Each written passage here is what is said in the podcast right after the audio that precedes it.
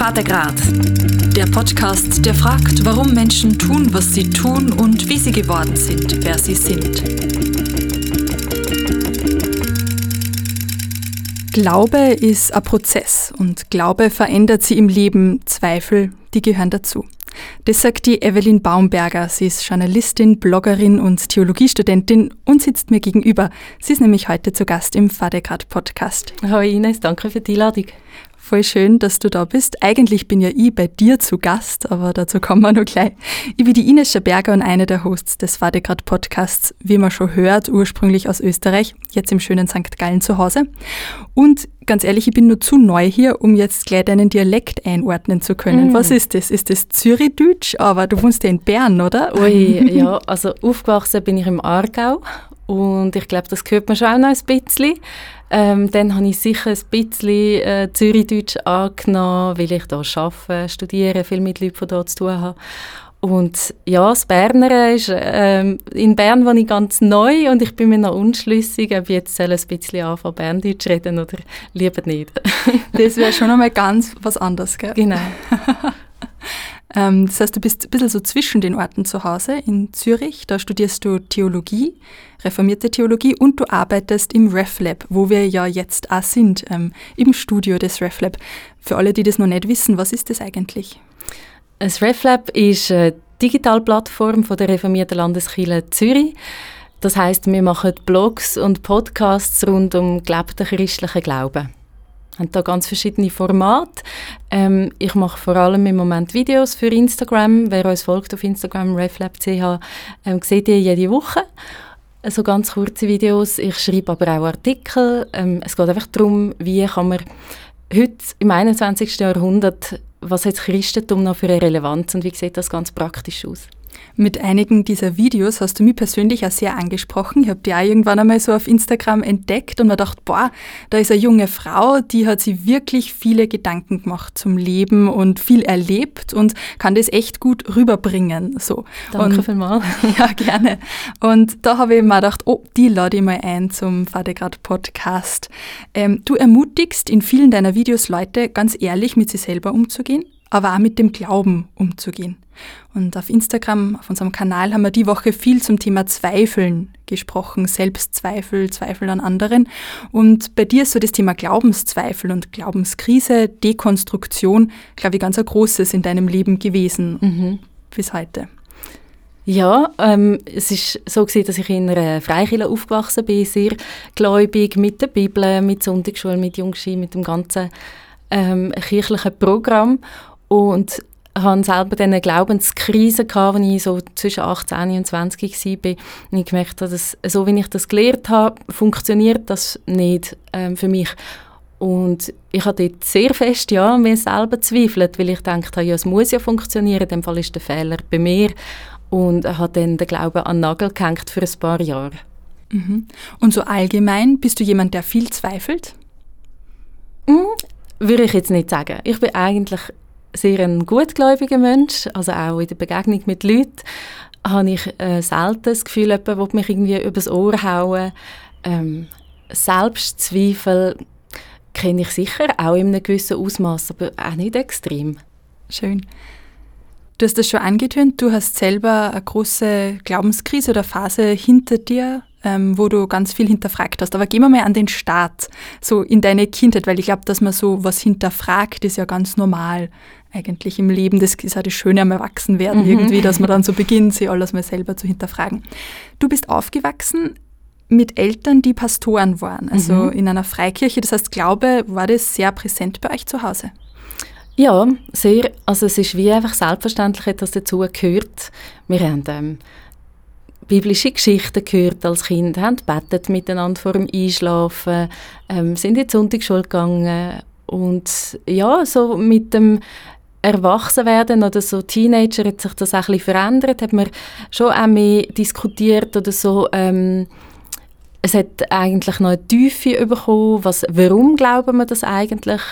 Ähm, ich habe es aber so wahrgenommen, dass es immer einfach sehr klar ist, ähm, was wahr ist und dass man das eigentlich auch nicht, dass es wie keinen Sinn hat, das zu hinterfragen. Das heißt, richtig und falsch waren ganz klar aufgeteilt und was man zu glauben hat und was nicht. Ja, in einem grossen Maß habe ich das so wahrgenommen, ja. Das hängt vielleicht auch mit mir als Person zusammen, dass ich ähm, nicht jetzt eine bin, die sehr von Natur aus sehr rebellisch ist und gerne Sachen hinterfragt, sondern ein grosses Harmoniebedürfnis hat und darum auch eigentlich das auch probiert habe, so, so anzunehmen. Das kenne ich ja gut von mir selber. Mhm. Und dann versucht man vielleicht auch gewisse Erwartungen zu erfüllen, so die Eltern an einen haben könnten oder auch die Gemeinde zum mhm. Beispiel. Ja, das ist noch spannend. Meine Eltern haben nämlich ähm, mir kürzlich gesagt, sie hätten eigentlich erwartet, dass wir mehr miteinander auch streiten darüber und hinterfragen und diskutieren.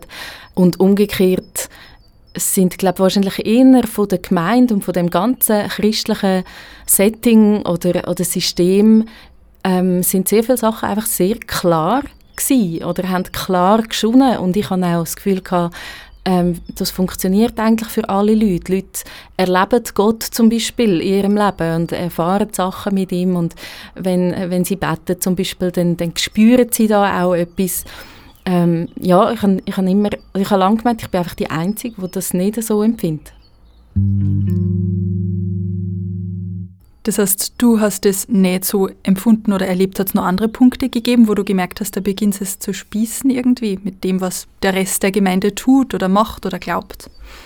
Ich bin in der, in der Kante, also im Gimmi in dieser Zeit und dort haben wir recht viel über so philosophische Fragen geredet. Ich glaube, das ist auch ein Ziel von, vom Gimmi, dass man so ähm, das Leben anschaut und, und viele Fragen stellen Und ich habe dort ähm, in denen, wenn es um Religion gegangen ist, wenn es um Gott gegangen ist, teilweise auch um ethische Sachen zum Beispiel, habe ich sehr einen grossen Druck gespürt, müssen das Christentum zu verteidigen, weil das mhm. ist ja wahr und das ist ja richtig. Ich habe das für mich, ich sage das immer, es hat auch mit meiner Persönlichkeit zu tun. Wenn ich, wenn ich ticke, dass ich dort auch recht eine, eine scheue Person eigentlich auch war, sehr unsicher, wie das halt viele Teenager auch sind. Ähm, ich habe das sehr als Druck und als Zwang empfunden, obwohl mir das wahrscheinlich niemand so gesagt hat. Ich habe das mehr so mitbekommen und habe das äh, sehr ähm, als Belastung empfunden. Und umgekehrt hat man das Gefühl, das gehört ja zum Christsein, dass man so gegen aussen her steht und sagt, ähm, was äh, und, und, quasi Rede und Antwort steht über den christlichen Glauben. Ja, das ist, das ist für mich ein, eine Zerrissenheit in dieser Zeit. Kann man sagen, dass du so zwischen den Stühlen gestanden bist? Einerseits in der Gemeinde, wo scheinbar alle Gott erleben, außer du, und andererseits im, in der Kanti, in der Schule, wo ähm, du das Gefühl hast, du musst ja den Glauben verteidigen oder keine Ahnung, obwohl du das eigentlich gar nicht möchtest. Mhm. Ich glaube, das kann man schon sagen und ich glaube auch heute jetzt im Rückblick das Gefühl kennen eigentlich viele Leute. Also ähm, zum Beispiel auch die die, die Spaltung, oder man kann das so wahrnehmen, zwischen Wissenschaft und Glauben, wo ja gerade in einem Studium und in einer Kantizeit sehr präsent ist. Wie tut man das vereinbaren, dass man gewisse wissenschaftliche Erkenntnis lehrt und gleichzeitig einen, einen Glauben hat, wo, wo zum Beispiel auch Wunder mit einschliessen, das ist, ähm, das ist nicht einfach. Und da gibt es jetzt da gibt es ja auch äh, zum Beispiel den christlichen Hochschulverein, wo, wo man sich auch aktiv mit dem beschäftigt und wo man austauscht, wie geht es einem mit dem und dann auch herausfindet, dass das sich ja nicht muss ähm, ja, widersprechen ist, ist das Wort, aber dass man zwischen dem nicht muss sich zerreissen Und das heißt, bei euch in der Gemeinde sind so Themen nicht besprochen worden? Ich habe das nicht so wahrgenommen, nein, sondern man mhm. hat wirklich ähm, sehr man hat das äh, sehr biblizistisch auch geglaubt. Also biblizistisch, für, das, für die, die das Wort nicht kennen, ist, ähm, wenn man das, was in der Bibel steht, eigentlich eins zu eins für wahr haltet. Und das heißt zum Beispiel, dass Gott die Welt in sieben Tagen gemacht hat. Ähm, ja, so, so Sachen halt. Kannst du dich erinnern, dass du da mal widersprochen hast? Spätestens in der Schule, wo man dann Evolutionstheorie lernt und so. Bist du da mal heim und hast gesagt, Mama, Papa, irgendwie, da kann was nicht stimmen? Oder hast du das eher still für dich ausgemacht? Ich glaube, ich habe das still für mich ausgemacht und man muss ja auch sagen, dass es, ähm, ich, ich möchte meine El ich habe sehr ein gutes Verhältnis zu meinen Eltern, das muss man vielleicht auch mal sagen. Wir, haben uns, wir diskutieren heute sehr viel und mhm. sind sehr offen miteinander und es ist ein, ein liebevolles Verhältnis auch. Mir ist das wichtig, dass man das auch sagt. Ich bin da nicht irgendwie in einem, ähm, äh, nicht irgendwie in einem Sektenhaushalt, wie man sich jetzt das vorstellen könnte, aufgewachsen. Ähm, aber jetzt die Gemeinde und die, die, die Welt, die freikirchliche Welt, die ähm, jetzt in diese Richtung tickt, dort hat man natürlich wie ein ganzes System von Erklärungen, um mit dem umgehen Also wenn du mit der Evolutionstheorie zum Beispiel kommst, dann ist ein Ansatz, ja, es ist ja nur eine Theorie, oder? Mhm. Es, ist, es kann es auch nicht erklären. Oder man probiert wie die ähm, biblischen Inhalte in Übereinstimmung zu bringen mit ähm, wissenschaftlichen Erkenntnis. Zum Beispiel ähm, für, für Gott ist ein Tag wie Millionen Jahre. Und dann tust du das wie so äh, ja. probieren zu übersetzen, mhm. dass es eben gleich zusammengeht. Also man überlegt sich, ähm, ich habe das Gefühl, man überlegt sich vielleicht gar nicht, dass es gar nicht der Anspruch ist von der biblischen Text, die Welt zu erklären, wie sie gemacht worden ist. Aber man möchte dieses, die Bibel ist Gottes Wort unbedingt retten, so. In dem Verständnis, wie man es hat, ja. Wie bei dir diese Zweifel begonnen haben als Jugendliche und junge Erwachsene, wie ist dir da so persönlich gegangen? Ähm, verzweifelt man da an den Zweifeln? Ja, ich habe es mega, mega schlimm empfunden. Ich hatte die ganze, ganze düstere Zeit gehabt und wenn ich Tagebucheinträge lese oder Bilder anschaue, die ich gezeichnet habe in dieser Zeit, ich habe letztes Jahr gezügelt und darum so Sachen wieder vorgenommen. Das ist wirklich, also mir ist wirklich nicht gut gegangen in dem. Und ich habe vieles von dem in mich hineingefressen. Ähm, ich glaube, Leute um mich herum haben das auch gemerkt, haben mich teilweise auch darauf angesprochen. Ähm, und ich habe das, das ist halt auch dann sehr schambehaftet, oder? Wenn man etwas, wenn man quasi den Fehler für etwas bei sich selber sucht. Ähm, dass ja. man nicht so viel zweifelt und nicht genau. mehr richtig glaubt ja, oder so. oder dass es nicht funktioniert. Das muss ja an mir liegen. Und dann wachst du auf und hast einfach gewisse Sachen, wo du weißt, ja, da mache ich vielleicht... Ähm, da mache ich auch Fehler in meinem Leben oder probiere Sachen aus, wo andere vielleicht dann nicht als richtig würden äh, einstufen und dann ist wie, also es ist logisch, dass von Gott her kann ja die Beziehung nicht scheitern. Das heißt, es muss bei mir scheitern und Zweifel müssen an mir liegen. Und das habe ich ganz schlimm empfunden, wirklich, ja. Was hat dir geholfen in dieser Zeit? Mit 19 habe ich meine erste grosse Liebe kennengelernt und das, ja, er ist sehr, ähm, ja, er, mit ihm konnte ich über das reden ähm, er hat mir jetzt nicht so Antworten geben vielleicht. Hast du ihn in der Kante kennengelernt oder in der Gemeinde oder ganz ähm, woanders? Über, über Kollegen ist das mhm. Und in den Jahren, wo wir zusammen waren, habe ich mich einfach auch ähm, gesehen gefühlt mit dem, was ich, ähm, mit dem, was mich beschäftigt. Er hat mir sehr geholfen, also in der ganzen auch in meinem Selbstbewusstsein irgendwie zu sehen, ähm, ich habe mich, ja, ist, ich habe mich früher immer so für ein, für ein hässliches kleines Entchen gehalten und dann hast du jemanden, der dir sagt, hey, du bist, du bist im Fall hübsch. Zum Beispiel, das hat ganz viel mit mir gemacht. Gesehen zu werden und, mhm. und geliebt mhm. zu werden. Genau, und ich glaube, ich habe mich dort auch, ähm, das kommt noch dazu, ich habe mich dann wie ich habe ja dann eben den Glauben mal, mal abgegeben. Ich habe dann gesagt, ich kann das nicht mehr machen, es macht mich kaputt. Gott, es tut mir leid, ich habe es wirklich probiert, ich habe alles gegeben. Ähm, ich packe das nicht mehr. Und von dort her habe ich dann auch, ich, ich habe gedacht, oh, jetzt gehst du mega in ein Loch, weil dir das fehlt, weil dir der Glaube fehlt. Aber ich habe das schon auch als Befreiung empfunden in dem Moment. Und ich habe nachher ein paar Jahre gehabt, wo ich einfach ganz normales ähm, Leben geführt habe, wie es jede junge Frau würde machen oder mit, meinem ersten Freund. Wir sind äh, in den Ausgang gegangen. Ich also ja, ich habe das gar nicht negativ erlebt. Schön. Mhm. Ja. Aber irgendwie hast du trotzdem begonnen, wieder die mit Glauben zu beschäftigen und dann mit 32 Jahren zum Theologiestudieren begonnen. genau. Wie kam das?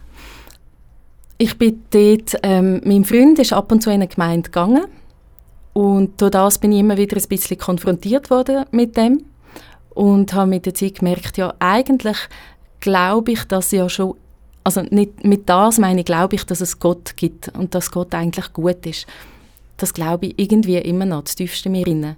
Und ähm, ich habe dann angefangen zu beten, Gott, wenn es dich wirklich gibt, dann probiere ich es nochmal, aber ich mache nichts dafür. Also wie, ähm, ich, ich rede vielleicht mit dir, ich tue vielleicht manchmal die Bibel lesen, wenn mein Freund mich mitnimmt in die Kirche, dann mache ich das, aber ich gebe mir wie, ich leiste nicht mehr all das, was ich gemacht habe als Teenager.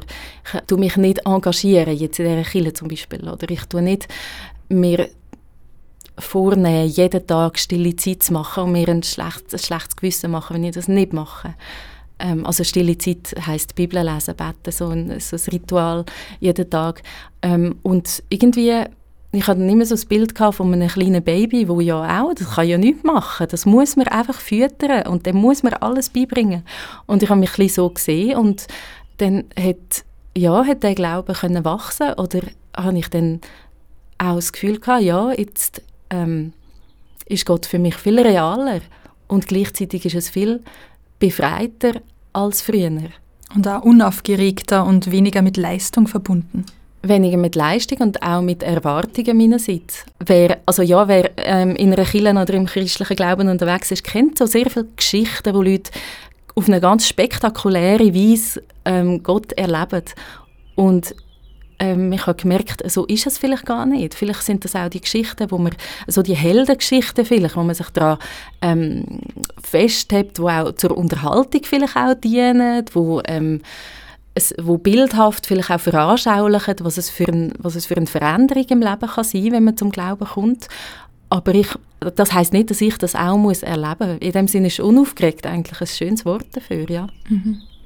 Mehr so dass man merkt, es trägt den Alltag ohne diese großen ja. Höhen und Tiefen oder so. Genau, und das ja. erlebe ich bis heute so. Mhm. Ich kann das voll gut nachvollziehen. Ich war nach der Matura in Australien, habe da so eine Bibelschule gemacht, ähm, in einer Freikirche. Ich selber bin katholisch aufgewachsen. Und da war dann so dieser Mega-Stress, jeder brauchte eine gute Bekehrungsgeschichte. Mhm. Und meine Geschichte war so, ja, meine Eltern waren katholisch und ich bin halt mit ihnen in die Kirche gegangen und zu Hause haben wir gebetet. So war überhaupt nicht spektakulär. Und dann mhm. haben wir mir schon oft gedacht, ich hätte so gern eine tolle Geschichte aus heutiger Sicht denke ich mir ziemlich blöd, ja. Mhm. Statt dass ich einfach froh war, dass das alles eben unaufgeregt vonstatten gehen konnte, ja. Mhm. Und das glaube ich ja nichts sein muss, was immer so spektakulär sein muss, sondern es geht ja um das, was die Basis das ganze Leben durchträgt, auch ob man es spürt oder nicht. Genau, ja, das habe ich ganz ähnlich erlebt. Und ich glaube, das Problem ist, dass ähm, viele Leute glauben, an einem, eben so einem Bekehrungserlebnis festmachen, dass man sich einig entscheidet und dann verändert sich das ganze Leben. Und was, was willst du machen, wenn du schon so aufgewachsen bist? Dann macht dir die Veränderung keinen Sinn. Mhm. Also dann, ähm, ich, also ja, wenn man so will, entscheide mich immer wieder dafür und überprüfe das vielleicht auch immer wieder. Ist das, ähm, ist das das, was für mich Sinn ergibt? Und nicht einisch und dann ist es spektakulär. Mhm. Und dann darf es auch immer wieder verändern. Das betonst du ja sehr in deinen Videos, dass Glaube sie ruhig verändern darf und auch soll. Ja, ich fand das komisch, wenn man ähm, einisch wie etwas unterschreibt und festlegt und das ist dann so unter Umständen 40, 50, 60 Jahre lang so.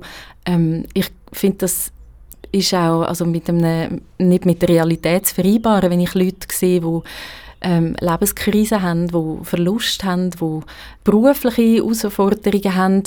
Das kann ja nicht sein, dass das so spurlos einem vorbeigeht oder einem wie heilige ähm, in Stein gemeißelten Bereich vom Leben. Das muss sich ja auch spiegeln. Ja, also für mich ist das eine Auseinandersetzung. Was mir im Leben passiert, das tue ich ja auch zum Beispiel mit Gott besprechen. Wenn ich mir Sorgen mache, dann ist das für mich sehr natürlich, dass ich dann äh, beten und Gott zum Beispiel um Hilfe bitte, ähm, in irgendeiner Form. Und das muss ja irgendwie auch mein Denken prägen, habe ich das Gefühl. Ich finde das sehr eine komische Vorstellung, dass Glauben ähm, etwas Starres ist. Dieser Podcast ist ein ökumenisches Projekt und wird präsentiert von den evangelischen und katholischen Kirchen der Kantone St. Gallen und Appenzell. Danke für eure Unterstützung. Ein Fachausdruck für die Reise, Evelyn, die du da hinter dir hast, ist Dekonstruktion. Ich gebe es zu, ich habe den Begriff erst vor einem Jahr oder so kennengelernt und mir dann gedacht, ah, aber ich glaube schon, ich weiß, was das bedeutet. Wie würdest du Dekonstruktion beschreiben und erklären?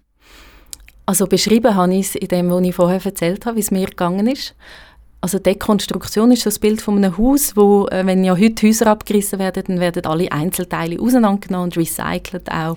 Ähm, dass man beim Glauben, ähm, also das ist nicht etwas, wo man sucht, glaube aber es kann einem passieren, dass man findet, oh, okay, der Teil, zum Beispiel jetzt Gott erfüllt Gebet oder Gott erhört Gebet, ich erlebe das nicht so in meiner Realität. Was heißt jetzt das für das, was ich glaube? Das heißt, man nimmt wie auseinander, man schaut her und Dekonstruktion heißt auch, dass man Sachen loslässt und hinter sich lässt und das kann bis dorthin gehen, dass jemand gar nicht mehr glauben kann. Und jetzt im Moment würde ich sagen, ich habe auch den umgekehrten Begriff erlebt, Rekonstruktion dass ich ähm, wieder suche, was treibt mich und was stimmt in dem Moment oder was stimmt grundsätzlich. Das heißt, da baut man dieses Haus wieder zusammen oder wieder neu auf. Es kann dann ganz anders ausschauen, als es vorher ausgesehen hat, hat vielleicht andere Materialien, ist hoffentlich tragfester als vorher. Du beschreibst das ganz schön, ja. ja. Auf Instagram gibt es eine wachsende Bubble von Leuten, die sich mit Dekonstruktion beschäftigen, ist zumindest mein Eindruck. Erlebst du das auch so? Voll, ja. ja. Und ich finde das schön, dass das so normalisiert wird. Also es heißt nicht normalisiert, das ist vielleicht ähm, ein problematisches Wort. Das heißt nicht, dass jede Person das muss erleben und durchmachen, ähm, weil es ist auch nicht einfach, oder? Und man weiß auch nicht, woher das die Reise geht. Ähm, wo, wo ich das erlebt habe, vor ähm, ja, fast schon 20 Jahren, hat es noch keinen Podcast und kein Instagram gegeben und keine Blogs und mir hätte das hier geholfen, wenn ich gemerkt hätte, ich bin gar nicht allein mit diesen Gedanken, sondern es geht vielen Leuten so. In dem Sinne finde ich es sehr ähm, finde ich es cool, dass man das sieht, ah ja, ich bin nicht allein mit dem. Mhm. Und es ist ein Stück weit auch was Normales, oder? Ich bin nicht seltsam, weil es mir so geht, sondern ich mache da einen Prozess durch, ja. Genau. Die, die Accounts die häufig auch vermitteln, ja, wie kann man mit dem umgehen, dass man daran nicht zerbricht.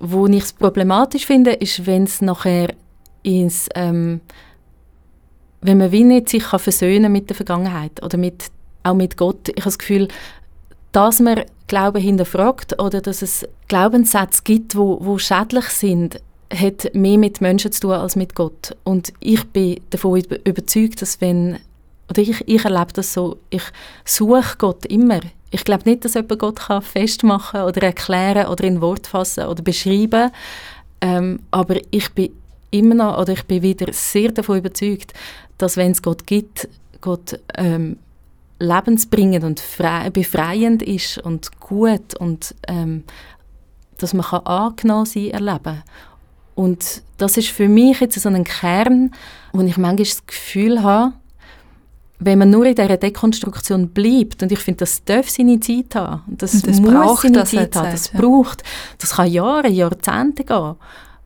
aber man macht sich selber auch ein Stück weit kaputt, wenn man dort drin bleibt. Ähm, es ist wahrscheinlich wie mit vielen psychologischen Prozessen, wo man muss Sachen anschauen muss, dass man heilen kann. Dann geht man nicht, dann gibt es keinen ähm, schnell, kein, kein schnellen Weg da durch, ähm, sondern man muss, man muss herschauen, man muss Sachen dekonstruieren, auseinandernehmen, man muss sich überlegen, was tut mir gut, ähm, wo muss ich Leute auch konfrontieren mit dem, wo sie mir vielleicht, wo sie mich verletzt haben. Ähm, Leute konfrontieren mit Theologien und, und Glaubenssätzen, wo ähm, einem verletzt haben und wo wir für falsch halten. Ich finde das total wichtig, aber mit dem Ziel, dass man selber befreit aus dem rausgeht und nicht verbittert wird. Mhm. Wie groß schätzt du die Zahl der Leute in der Schweiz, die gerade so einen Dekonstruktionsprozess durchmachen oder schon durchgemacht haben? Ich finde das ganz schwierig zu sagen. Ähm, aber aus dem, wo ich, aus den Begegnungen, die ich habe, habe ich das Gefühl, dass das vor allem bei Leuten vorkommt, die in engen religiösen Gemeinschaften, das ist auch gar nicht an die Religion gebunden, glaube ich, mhm. ähm, aufgewachsen sind, mit dem aufgewachsen sind oder ähm, ein Bekehrungserlebnis hatten und ihnen sehr ähm, Religion einen wichtigen Raum in ihrem Leben eingenommen hat. Ich glaube, dass es ein normaler Prozess ist, dass man Sachen anfängt hinterfragen, dass das wahrscheinlich die meisten irgendwann einmal erleben. Mhm. Sicher nicht alle im gleichen Ausmaß. Aber das heißt wahrscheinlich, je enger die Gemeinschaft war, wo man dabei war oder die Gruppe, desto schwieriger könnte dann der Dekonstruktionsprozess sein, weil man so viele Dinge abreißen muss und wieder neu aufbauen muss. Mm, eine enge Gemeinschaft kann, kann ja auch eine gesunde Gemeinschaft sein. Also wenn es ein Raum ist, wo man Fragen stellen wo man Zweifel haben finde ich das gar nicht, ähm, finde ich, könnte das, oder wäre das eigentlich mega schön, wenn das dort könnte stattfinden Manche Kreise warnen ja gezielt vor der Dekonstruktion. Wie stehst du dazu? Du nickst. da verliert man nur seinen Glauben, sagen sie dann und so. Genau, und wenn man anfängt, einer Säule zu rütteln, dann stürzt das ganze Gebäude zusammen. Ja, ich sehe die Beispiele, wo ähm, Leute, die vor dem warnen, auch herziehen und sagen, ah, schaut, diese Person ist jetzt Atheistin und Atheist sein ist ja dann das Schlimmste aus dieser Perspektive. Mhm. Äh, würde ich so auch nicht unterschreiben. Ich finde einfach, man kann eigentlich nur ein gesunder Mensch sein, wenn man ehrlich kann sein. Und Ehrlichkeit mit, also mit sich selber, mit Gott und mit anderen Leuten finde ich mega wichtig. Und wenn das nicht gegeben ist im Glauben, dann ähm, fängt man sich an zurückziehen, geht vielleicht selber daran kaputt, wenn man das Gefühl hat, der Fehler liegt bei einem selber. In dem Sinne würde ich ermutigen, einfach, ja, jetzt dekonstruieren vielleicht nicht zwingend, aber ehrlich zu sein mit sich und mit anderen. Und die Fragen und Zweifel zulassen, die Absolut, auftauchen. Ja. ja. Du hast dein Gottesbild dekonstruiert und dann auch wieder rekonstruiert, ein Stück weit. Da würde ich gern ähm, mehr erfahren. Und zwar habe ich hier verschiedene Sätze aufgeschrieben auf Zettel, wo ich verschiedene Gottesbilder oder Sätze über Gott draufgeschrieben habe. Und ich würde von dir gern wissen, ob du das früher so geglaubt hast, ob du es dekonstruiert hast, wie du es rekonstruiert hast und mhm. so weiter. Oder ob du sagen würdest, ah, das, das würde ich jetzt nur so unterschreiben. Okay. Genau. Und ich lege die da mal verkehrt vor dir auf den Tisch. Ähm, und du kannst dann einfach ein paar ziehen davon, mhm. so viele wie du magst.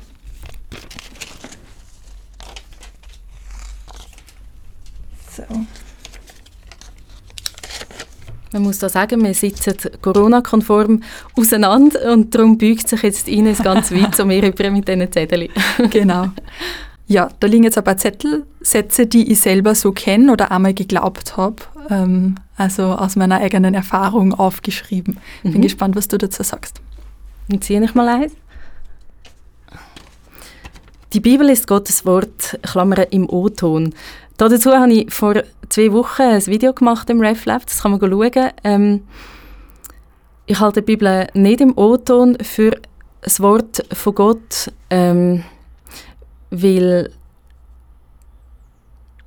Gott nicht einen Stift in die Hand genommen hat und geschrieben hat und ich auch nicht glaube, dass Gott Menschen wortwörtlich eingeflüstert haben, was sie sollen aufschreiben ähm, bzw. überarbeiten, muss man auch sagen. Die Bibel ist ein, ähm, ein Buch, das immer wieder überarbeitet worden ist, über eine lange Zeit.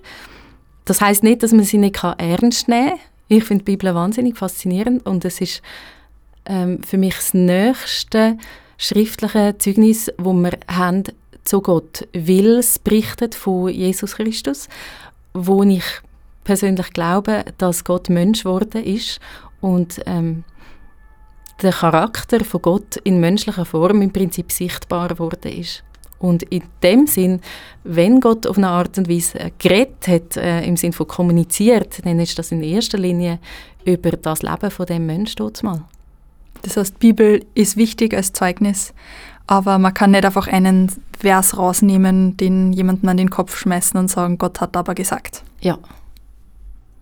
Schön, danke schön. also das früher nur ganz anders geglaubt. Ähm, ja, also Genau, ich hatte das vorher schon ein bisschen oder schon angeschnitten gehabt, das Biblizistische, das Bibel wortwörtlich für ähm, wahr und ähm, auch historisch, also im Sinne von zuverlässig, was dort beschrieben ist, ist genau so passiert. Ähm, das hat dort schon dazu gehört, ja. Nächster Zettel. Mhm. Du musst ja ganz weit nach vorbeugen. genau. Oh, nice one. Gott ist männlich, ein Mann. Nein. ähm, Gott ist über diesen Kategorien, wo ähm, männlich-weiblich trennen. Wenn überhaupt, würde ich sagen, Gott beinhaltet sehr viele Charakterzüge, wo wir in unserer Kultur und in unserer Zeit teilweise als männlich, teilweise als weiblich betrachtet. Ähm, ein Mann ist Gott in dem Sinn gewesen, dass er in Jesus von Nazareth als Mann geboren wurde ist. Aber das ist dann auch schon alles. Jetzt habe ich das früher geglaubt. Nein, wahrscheinlich auch nicht. Aber es ist, es ist halt auch sprachlich sehr fest verankert mit er, ähm, Gott, ich bete zu ihm und so. Ich probiere das heute ein bisschen zu vermeiden, die Pronomen. Ich würde auch nicht sagen, ich bete zu ihr. Es wär, also ja, ich finde es interessant als Gedankenexperiment, aber es fühlt sich auch fremd an. Mhm. Ja. Das war bei mir so eins der größten Dekonstruktionssachen, so zu checken, okay. Ähm, Hast du geglaubt, Gott ist männlich? Ja, ja. Eben weil in sämtlichen Gebeten und im Vater Unser und immer und überall, ja. Das sind die Sprachbilder, oder? Genau, ja. Vater, das ist ja ein ganz schönes Bild, wenn man mhm. ein, ein gutes Vaterbild hat. Mhm. Ja. Das war so eine Riesenerkenntnis dann irgendwann mal im Studium war, war schon älter, als ich das wie aufgebrochen habe. Ja. Wie stellst du dir den Gott jetzt vor? Oh, das ist eine schwierige Frage. ich kann dir sagen, wie ich mir früher vorgestellt habe, eben so ganz konkret, so wie einen guten Freund, so, mhm. mit dem ich alles besprechen kann und dem ich alles sagen kann. So. Ich glaube, weil für mich das auch als Kind und Jugendliche so wichtig war, einen guten Freund zu haben, auf den man sich wirklich verlassen kann. Mhm. Und mein Gottesbild war aber auch ein bisschen so, Gott ist der, der schaut, ob du eher alles richtig machst. Mm. So ein bisschen so ein kontrollierender Lehrer. Und das hat sich dann mal komplett aufgebrochen. Also ich glaube, Gott hat Besseres zu tun, mm. als ähm, zu schauen, ähm, wer macht die Dinge richtig und wer macht sie falsch. So. Aber das Zuhören finde ich eigentlich ein schönes Bild. Mhm, ja. ja. Und ich glaube, das ist auch noch geblieben, so dieses Gefühl, Gott ist etwas, das einen tragt und mhm. zuhört. Aber wenn ich mir Gott jetzt oft weniger Personal vorstelle und mhm. vor allem weniger männlich. Ja. Spannend, ja. Soll ich nochmal ein Zettel ziehen? Ja, vielleicht eins noch. Wer sein Leben nicht Jesus übergibt, kommt in die Hölle. Ich habe jetzt ein, ganz, ganzes Repertoire an RefLab-Videos zu allen möglichen Themen, auch zum Thema Hölle. Wir ähm, verlinken die dann in den Show Notes zu dem Podcast cool. dazu. Ähm, sie sind auch alle ganz kurz. Ja, sein Leben nicht Jesus übergibt, ähm, das tönt so wie abgeben und loswerden. Und was bin ich denn noch? Ich finde das eine schwierige Formulierung. Ja, ich würde das nicht so sagen. In dem ähm, christlichen Kuchen, wo ich herkomme, würde man das aber schon so sagen, ja. Auch dort, also einerseits der Teil mit dem wirklich Übergehen und andererseits auch der Teil mit der Hölle. Das heißt, du kennst den Satz so? absolut, ja, mhm. ja, ja, ja. Das Schöne ist, dass man sich ja, dass man ja sein Leben Jesus kann übergeben und dann nicht in die Hölle kommt. Aber nein, das ist jetzt zynisch. ja. Vielen Dank ähm, für das Beantworten der drei Fragen, die jetzt ein bisschen aufgezeigt haben, vielleicht, wie so Dekonstruktion und Rekonstruktion ausschauen kann.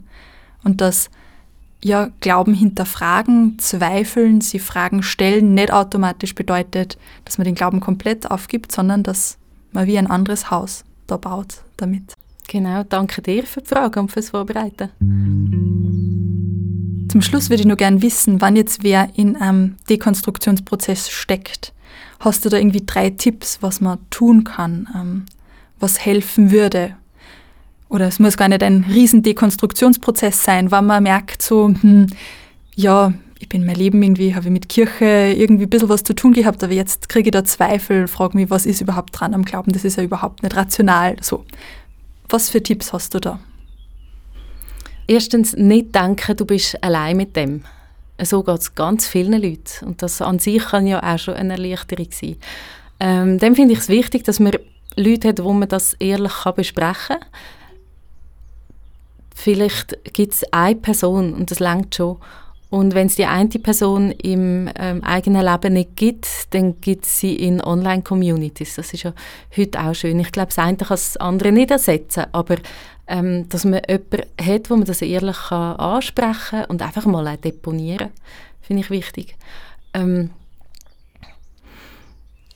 und ich würde probieren, Ja, nein, ich glaube, in dem Prozess ist, ich wollte sagen, probieren darauf zu vertrauen, dass man trotzdem mit Gott irgendwie in einer Beziehung kann sein im Sinn von, dass Gott nicht weggeht. Aber das, ist, das kann in dieser Situation mega schwierig sein. Von dem her ist das ein schlechter Tipp. Ich merke, ja. du ringst wiederum, oder? Ja. Wie, es gehen kann, ja. Es ist aber auch schwierig, drei Tipps, muss man sagen. das ist eine schwierige Frage. Ähm, ja, nicht unter Druck setzen oder setzen, sondern sich Zeit nehmen und ähm, auch den Weg, wenn das irgendwie geht, als, als spannend sehen, dass man auch neue Perspektiven kann kennenlernen und neue, was auch nicht, Podcasts entdecken, äh, neue Bücher, neue Sichtweisen entdecken. Ja, dass das auch spannend kann sein. Welche Bücher und Podcasts würdest du da empfehlen, abgesehen von deinen RefLab-Videos? Und vom Vatergrad-Podcast. ähm, ich finde, im englischsprachigen Bereich gibt es einen ganz super Podcast, der sich mit Fragen zu der Bibel auseinandersetzt, wenn man eben mit dem Wort Gottes, wenn man von dort herkommt und dort möchte äh, ähm, den Horizont erweitern, das heißt The Bible for Normal People von Peter Enns. Ähm, den kann ich sehr gut empfehlen, der ist halt auf Englisch. Dann gibt es auf Instagram neu den Kanal Glaube rekonstruieren. Das finde ich ganz ein spannendes Projekt, weil dort auch Leute dahinter stehen, die das so erlebt haben. Und dort bin ich, das ist ganz neu, bin ich gespannt, was kommt. Mhm. Und ich glaube wirklich, dass im RefLab das ein grosses Thema ist, ähm, auch bewusst, dass wir auch wollen, Horizont auftun und ähm, mit Leuten uns auf den Weg machen dass man auch Zweifel zulassen kann im Glauben und die großen Fragen des Lebens sie immer und immer wieder stellt. Mhm. Und Zweifel gehen ja auch nie weg. Also jetzt im Moment habe ich das Gefühl, ich weiß, was ich glaube, aber vielleicht sieht das in fünf oder zehn Jahren oder geschweige denn in 30 Jahren ähm, nochmal völlig anders aus, je nachdem, was mir im Leben passiert. Mhm. Und mit dem muss man sich auch irgendwann einmal abfinden. Vielleicht hören wir uns in ein paar Jahren diesen Podcast an und denken uns, meine Güte, was mhm. wir damals gesagt haben. Genau. Heute wird man das schon anders sehen. Ja. Aber das ist ein Teil des Lebens, glaube ich, dass es sie verändert und ja. Voll. Vielen Dank, dass ich bei dir sein durfte und dass du Gast im Podcast warst. Danke dir, Ines. Spannend gewesen. Ich hoffe, euch hat die Podcast-Folge gefallen und ihr habt euch viele Fragen gestellt dazu. Wenn ihr noch Fragen habt, dann schreibt die uns doch auf unserem Insta-Kanal fadegrad-podcast. Ich freue mich immer sehr über Feedback zu unseren einzelnen Podcast-Folgen und das könnt ihr mir eben entweder auch über Instagram schicken oder über ines.fadegrad-podcast.ch. Macht's es gut und bis in zwei Wochen, da gibt's eine neue Podcast-Folge.